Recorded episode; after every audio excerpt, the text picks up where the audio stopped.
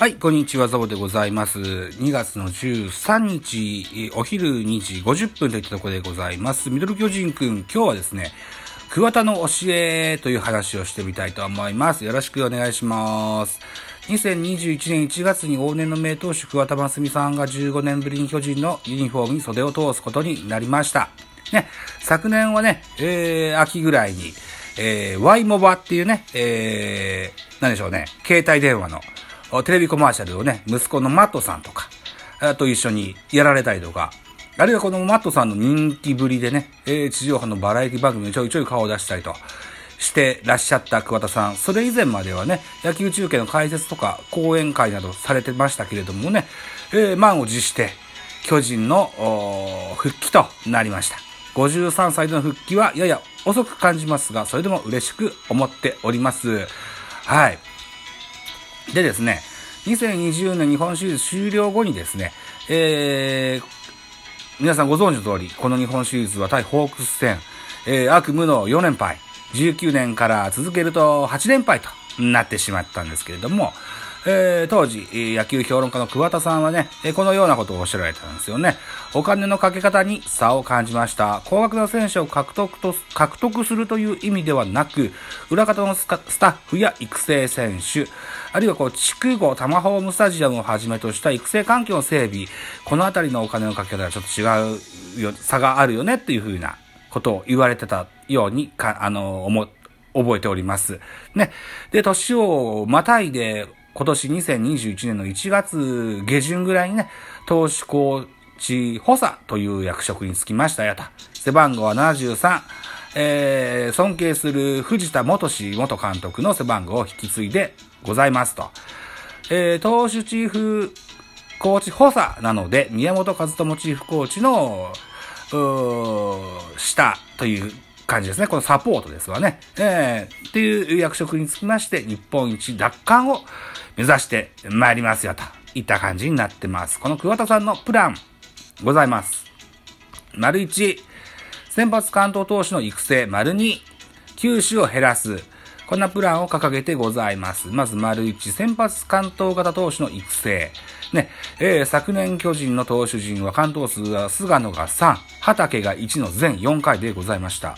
小田さん曰く、理想は右に2人、左2人、菅野くんがいて、サンチェスをはじめとした外国人がいてで6枚。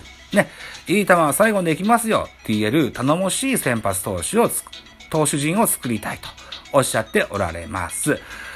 理想は中6日ならば、9回135球以内で投げ切ること。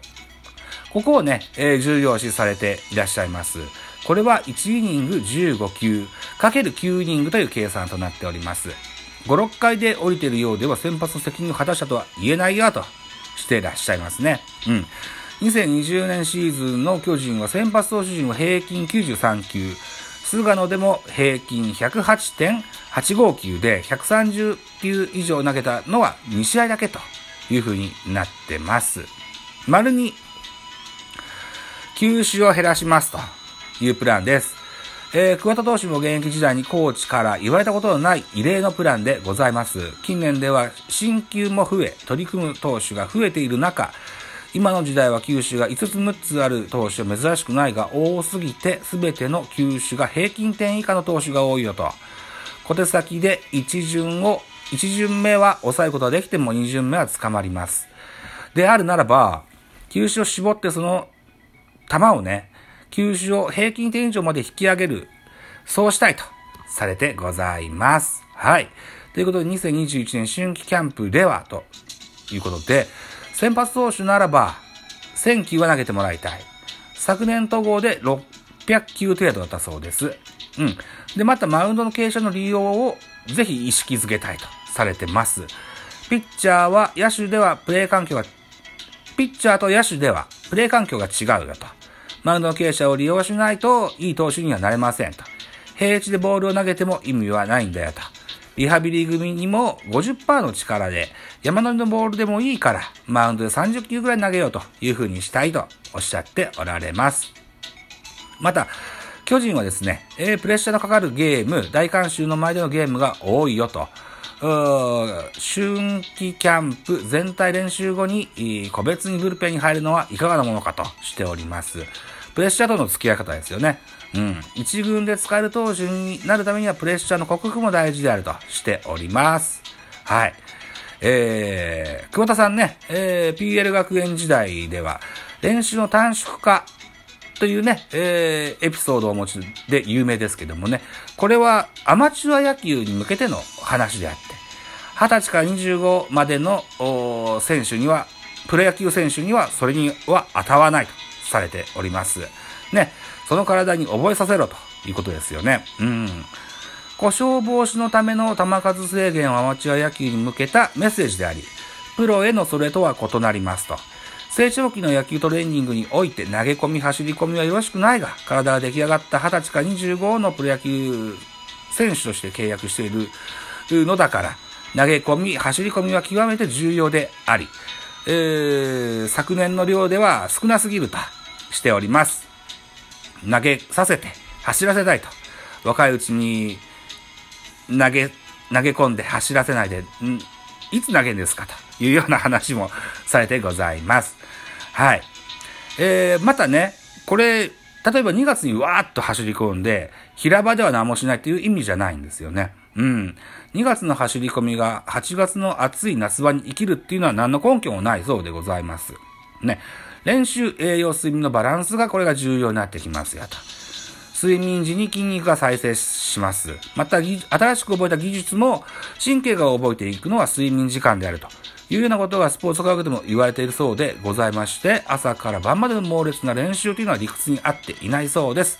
しっかり食べてしっかり寝ること、これが重要になってくるという話もされてらっしゃいます。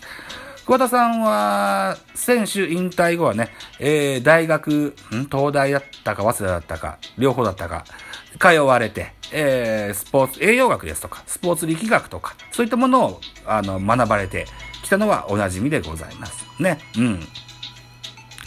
ピッチャーにとってね、えー、考える力というのはとても重要だよという話もされてございます。ただ、むやみに投げ込むのではなく、えー、高めだけ、あるいはアウト、アウトローだけ、あるいはストライクへの出し入れだけなどね、テーマを持ってブルペンに入ってもらいたい。実践を想定し目的を持って練習することがゲームにもつながりますと。ブルペンでできないことは試合でもできないんだよというふうに語られております。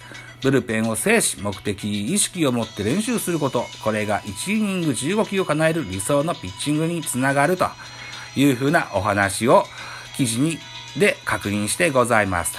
という感じですよね。うん、桑田さんは、体格的にさほどこう大きくないピッチャーでしたけれども、それでもこう長年、あの、巨人のエースとして君臨できたのは、こういう考え方ですとか、いろんなことにもチャレンジされましたよね。えー、ピアノの練習ですとか、ワインをたしなむのですとか、あるいは合気道ね。